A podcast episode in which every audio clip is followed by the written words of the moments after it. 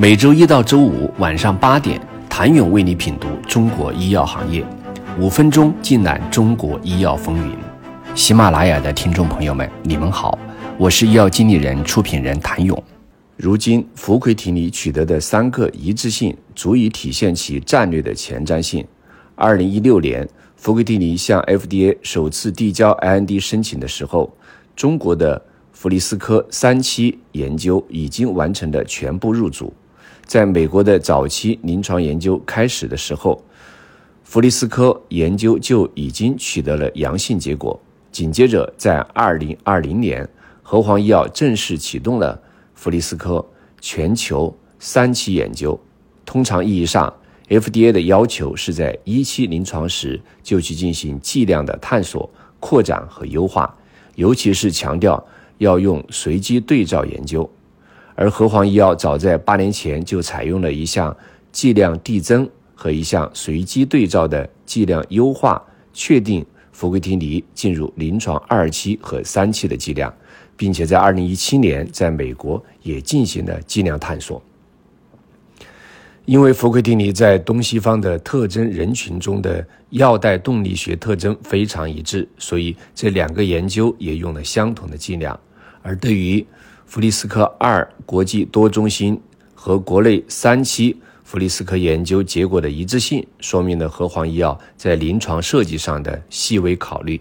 比如，他们对患者采用了分层随机的方法，根据包括对于既往靶向药物的使用情况等因素进行分组，纳入了各种具有代表性的患者人群。弗利斯科研究的人群和方案。也为弗利斯克二研究的设计提供了许多参考价值。十一月十六号，距离福奎烃尼的美国获批仅一周左右的时间，全球最权威的肿瘤治疗指南之一 NCCN 就将福奎烃尼纳入了其结肠癌和直肠癌治疗指南。福奎烃尼于十一月八号在美国获批上市，四十八小时内就开出了首张处方。十一月十六号就获纳入。NCCN 指南多年的研发积累和优异的临床数据功不可没，和黄医药对生产质量的严格把控更是不可或缺。为什么能这么快？和黄医药的经验是超高执行力、符合全球标准的质量控制以及工厂多年积累的经验。福圭烃尼作为上海首个通过药品上市许可持有人制度试点上市的一类新药。对质量管理已经建立起完善的体系，生产现场核查是新药获批非常重要的一个环节。FDA 能不能获批，说到底就是一句话：安全、有效、可生产。对于生产多年的经验，让和黄医药形成了严密的质量管理体系，也让他们应对 FDA 检查拥有了清晰的思路。据悉，和黄医药的准备工作其实早在一年多前就已经开始。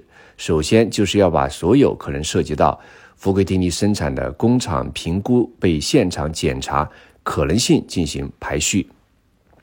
其次，对于最有可能被检查的工厂，使用 FDA 经典的六大系统进行全面的复核，保证每个体系、每个流程都指定责任人。同时，也筛选了一些关键的流程以及主要的质量事件问题，准备了相应的故事板，对所有。主要的 SOP 和质量问题实现了直观清晰的呈现。